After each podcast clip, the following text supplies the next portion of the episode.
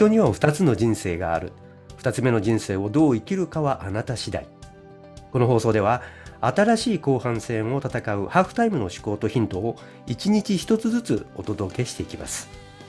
とにかく明るいしくじり先生、山県がお届けする人生後半戦のハーフタイムにようこそ。さて、今日ですが、ちょうど今、この後開催されます音声配信サミットの登壇者の方、ゲストスピーカーとして非常に有力な方を1人インタビューが終わったところでございます。その方ご紹介をしたいと思います。お名前が根本博之様、え、心理カウンセリングの専門家エキスパートの方です。根本さんどうぞよろしくお願いいたします。よろしくお願いします。えー、ありがとうございました、はい、長い間ちょっとお話をいろいろいただきましてかなり盛り上がってそうですね、えー、深いところまでのお話ができて私も本当に勉強になりました。あいいい本当にそのカウンセリングを受けなくちゃいけないのかな と思うようなところまであの勉強になりました、はい、ありがとうございます。で最初にですね、はい、プロファイルを簡単にご説明を差し上げて、はい、で、えー、どんなあのまあ Voicy で今2万名近くのリスナーを持っていらして、うん、えー、 Voicy でも配信されているし、ブログとかでも展開されているということですので、まずはプロファイルをご紹介させていただきまして、はい、どんなことをされているのか、で、えー、そのコンテンツについてちょっとお話をお伺いしていきます。はい。はいえー、根岸博之さんですけれども、心理カウンセラー、セミナー講師、作家として、大阪をベースに東京をはじめ全国を飛び回る旅人という設定でお仕事をされております。で、著作としては7日間で自己肯定感を上げる方法や罪悪感がなくなる本、疲れた時に読む本など著書が多数ございます。30冊ほどもあるということで、えー、はい。で、えー、 Voicy が2万名、えー、ツイッターが7000名、それに加えてオフィシャルブログでメルマガなど幅広く展開していらっしゃいます。 Voicy では根本裕幸の10分聞くだけ心理学で日々使える法則を分かりやすく面白く配信しております。そしてこの2月には最新いい人すぎていつも損している自分の守り方青春出版社から、えー、最新本が出版されます。はい。というところで、根本さん、えー、最後の部分ですけれども、リスナーの方にですね、えー、ぜひどんなインタビューだったかのかかというのをご紹介したいと思います。はい、まず最初に、ボイシーの配信ですが、チャンネルですが、えどんなあの配信チャンネルですか、どんなことをあのお話をされているんでしょうか？まあ、あの僕らがね、日々生活している中で、はいまあ、いろんな問題に、まあ、出会うと思うんですけど、はいまあ、人間関係だったりとか、まあ、仕事、お金、いろいろ問題に出てくる中で、じゃあそれを、まあ、どういうふうに見るのかっていう見方っていうのをね提供させていただこうと思って、まあ、心理学をベースにですねその表面的に起きている問題の裏側に、まあ、どういう心理があってそうなってるのかっていうところを、まあ、読み解くそういったヒントになるようなねお話をさせていただければと思って、え、配信させていただいております。なるほどで、えー、私も先ほどのお話を聞いていてちょっとあのとても思ったんですけどちょっと心理学とか言うととっても難しそうな私の大学で取った時に最低の点を取っててなんとか教授に頼み込んでパスしてもらったっていうのがあるんですけれども、あの私の本当不得意なところではあるんですけど非常に難しくて何かとっつきづらいっていう感じがあると思うんですけれども。うんお根本さんのところではなんかそれものすごく分かりやすくやってらっしゃるというようなそんなところでよろしいんでしょうか？そうですね。まあもとにかく実用的であるというか実践的であるというか、はい、まああのいわゆるこう基礎科学的なその、はい、なんか哲学的な心理学っていうよりもまあより日常とか人のまあ、生活の中に、まあ、基づいている心理学ですね。はい、っていう、まあ、そういった心、だから心理学っていう言い方も僕正直ちょっと違和感があって、まあ、その心の仕組みみたいな言い方をよくするんですけども、はい、まあ、こういう心理がこういう感情があってこういうことが起きてるんだよねっていうふうに、まあ、言うと結構分かりやすくて、ああ、なるほどっておっしゃっていただけるので、まあ、そういうふうにできるだけ分かりやすく、とにかく使いやすくお届けするということを大事にしてますね。なるほど、なるほど。はい、分かりました。ありがとうございます。で、こういったこと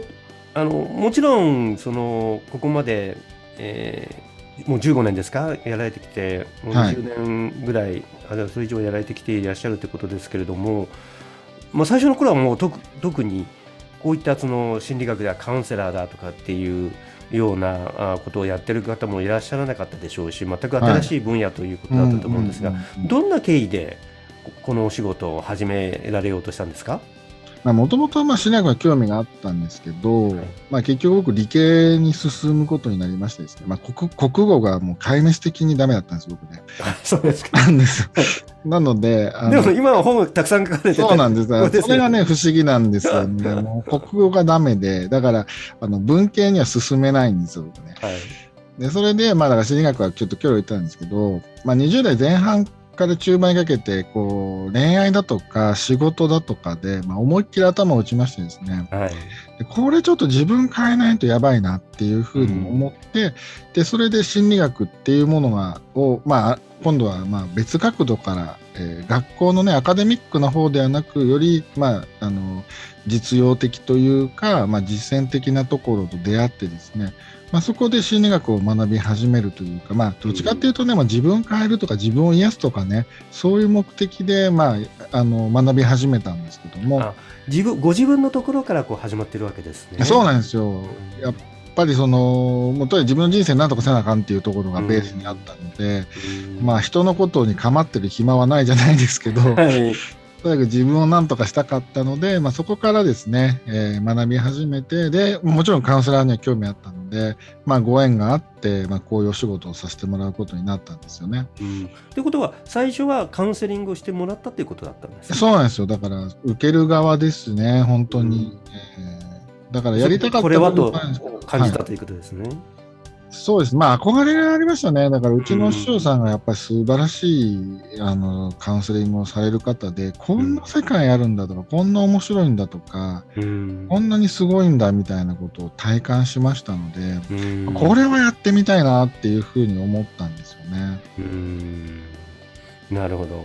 で、日々いろんな方に接していらっしゃると思うんですね。はい、あのセミナーもされていて、うん、皆さん前に座られている中、あるいはいろんな質問とか、うん。あるいはいろんなあの相談をされてる中で、うん、どんなその問題点とかっていうのが見えてくるきているもんなんですか？まあそうですね、まあ、表はですね、まあ、夫婦とか、まあ、男女関係だったりとか、あとお仕事のこととか、まあ、いろいろ多岐にわたるんですけど、まあ、ちょっと中身を見ていくと、例えば子供時代の家族関係だったりとか、うん、あと思春期ぐらいの学校での友達とか先生との関係とか、はい、それからまあ結構若い、まあ、20歳前後っていうんですねその頃のまあ恋愛失恋の体験とかが、まあ、結構大人になっても響いてるっていうことがまあ見えてくるので、まあ、全てではないですけどもそういった、えー、ちょっと昔話を聞かせていただくことっていうのは結構多いですね。なるほど。そうすると、まあ、心理学とかカウンセリングとかっていうのは難しそうに聞こえますけれどももう本当に自分の生活とか職場仕事とかいったようなところの引っかかりというか問題点の裏側のところをこう解きほぐしていくような、そんなような役割をされているということあそうですね、まあ、要はなんでこういうことが起きてるのかを理解するとどうしたらいいかも見えてきますよね。なので、まあ、そういう意味ではこう心の、まあ、自分と向き合うっていうと綺麗ですけど、まあ、自分の心の中に潜っていってで自分のいいところとか、まあ、自分の可能性とかそれからこう結構もうなくなったと思ってたわだかまりがあったりとかっていうふうに、はい、まあ、自分の心の中を探検していくっていうようなイメージでもいいかもしれませんね。そうですよねでも今まではそういったようなことっていうのは見過ごされてきたというかそんな考えもして来なかったようなことですけれども、うんうん、こういった時代になり、まあまあ、コロナ禍でリモートだあるいはもうどんどんと仕事が自動化されて、えー、やるべきことがもうどんどん世の中変化していったりそれから職場がものすごく変化しているような時っていうのは、うん、まさしくこういうようなことっていうのがもっともっと重要になってきているっていうふうに言えるんじゃないですかね。どその辺はいかがですか？あ本当におっしゃる通りであの自分って何者なんだっていう問いかけって本当にもうここもう何年も前からもうそれコロナ前から言われてきたことが、まあ、本当にこのコロナ禍によってますます突きつけられてるのかなと。だから自分を知るとかあと、まあ、本当に自分が何をやりたいのかとか、うん、何が幸せなのかっていうのを自分で決めていくことが求められてる与えられるものじゃないんだっていうことが、やっぱり今の時代は言えるんじゃないかなと思いますね。そうするとそういったところの、まあ、ヒントというのも一つでしょうしあるいはその今自分が持っている抱えている課題問題点から入ってそういったようなところまであの導いてくれるっていうかそういったヒントを、まあ、こう入り口があってそういったような自分をもっと見つめ直すような機会を提供するようなそういったようなお仕事っていうこともあそうなんですよ、えー、それが面白いんですよ。その人のなんかこう本当の姿というか、はい、いや本当はあなたこういう人だよねとか本当あなたこういうのが向いてるよねとかっていうのを見つけ出していくの、はい、本当面白いんで宝探しみたいなもんなんです僕にするとね。本当ですか？そうなんです。羨ましいですね。そういうなんですかワクワクするような仕事っていうのを自分ができたら本当お面白いでしょうね逆に言ったら、うん、あのでもささっきのお話のほんの少しであのあんま出てこなかったんですが逆に心理カウンセラーになりたいと、まあ、そういったカウンセラ自身もそうですけれども、そういった方もあの聞くのもいいかもしれないですよね。もう仕事としてそういうのができたら本当に楽しいというふうにそうですね、あのえー、ことがっていうのはありますよね。そうですよ。まあそういう意味でなんかね人の心を見ながら面白いとかっていうのは失礼かもしれませんけど まあでも本当に宝探しみたいなもので、だから、まあ、うちも一応お弟子さん制度って言ってね、こう、はい、カウンセラーの育成っていうことも最近はやってるんですけども、いやもう興味持つ方はぜひ勉強されてみるといいかなと思う分野ですね。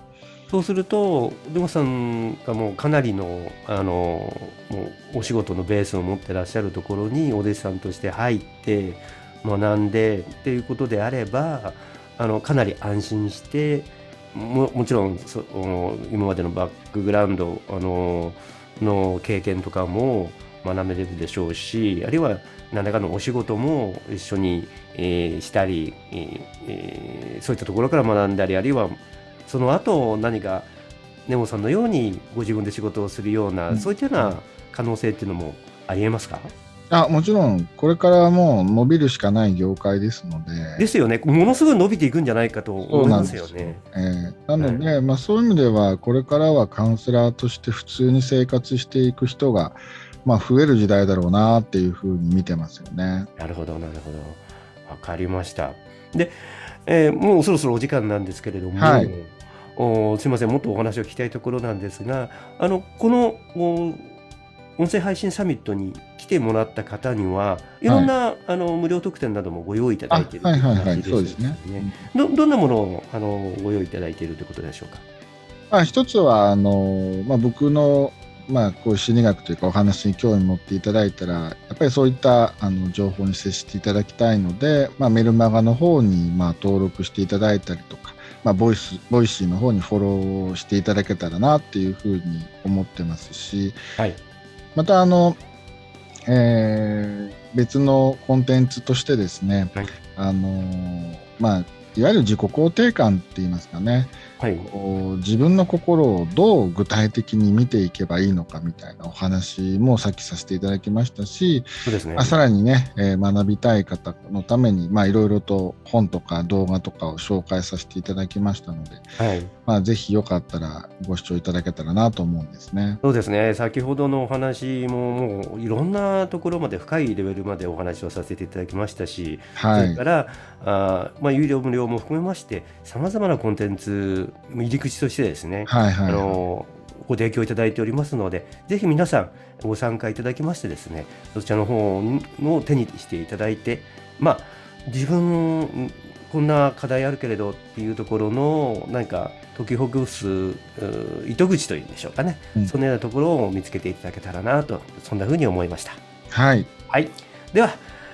長い間本当にお時間いただきましたよ、根本さん。ありがとうございました。こちらこそありがとうございました。はい、本当に助かりました。はい。それでは、あの、これで、えー、今回の配信は終了とさせていただきたいと思います。とにかく明るいしくじり先生山健がお届けした人生後半戦のハーフタイムでした。それでは次回の配信をお楽しみに。はい、ありがとうございました。ありがとうございました。